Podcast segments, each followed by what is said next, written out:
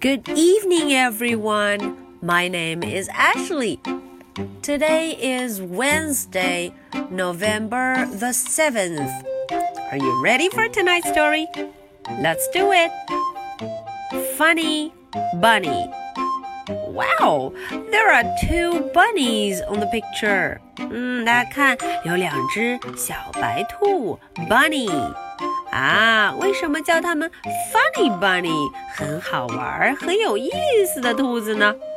哎，今天的故事我们一定要好好看一看。Funny Bunny。Tip jump up. Top jumped down. 哦，我们认识了这两位，一位呀叫做 Tip，一位叫做 Top。他们在干什么？他们在上上下下的乱跳。They are jumping up and down. Top and Tip did stunts. 哦，他们俩还会做一些特技，做一些看起来很危险的动作呢。Top and Tip had fun. 哼，他们玩得很高兴。They are having fun. Looks. The fox was hungry. 哦，远远的有一只狐狸盯着他们。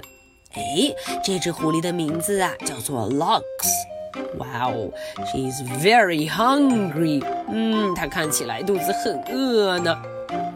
Have a turnip top, have a carrot tip, said Lux.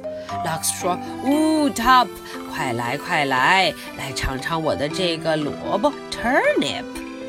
啊，那么 Tip，你也尝尝，尝尝我的这个萝卜 carrot。哦，两只小兔子会上当吗？The fox is cunning. The fox wants us for dinner. Run! said Top. 呜，Top 说了啊，这狐狸可狡猾的很呢，它想要把我们呢当成晚餐 supper。Oh no，快跑吧，run！But the fox ran fast. Oh no！大家看，这狐狸，这 fox 狐狸跑得非常快。Jump up，said Top。Top 说：“嘿，我们不是会跳吗？Jump up，往上，快跳起来。” Tip and Top jumped up on Lux。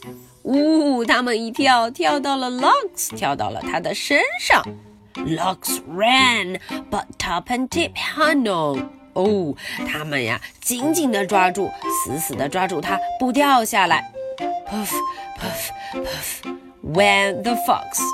哇哦，这个狐狸现在累坏了呢。The fox was out of luck。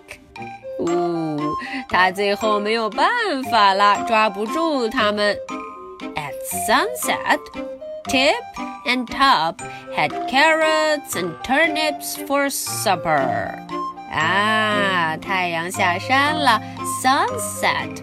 我们的这个兔子朋友们呢，他们就开始吃起了晚餐。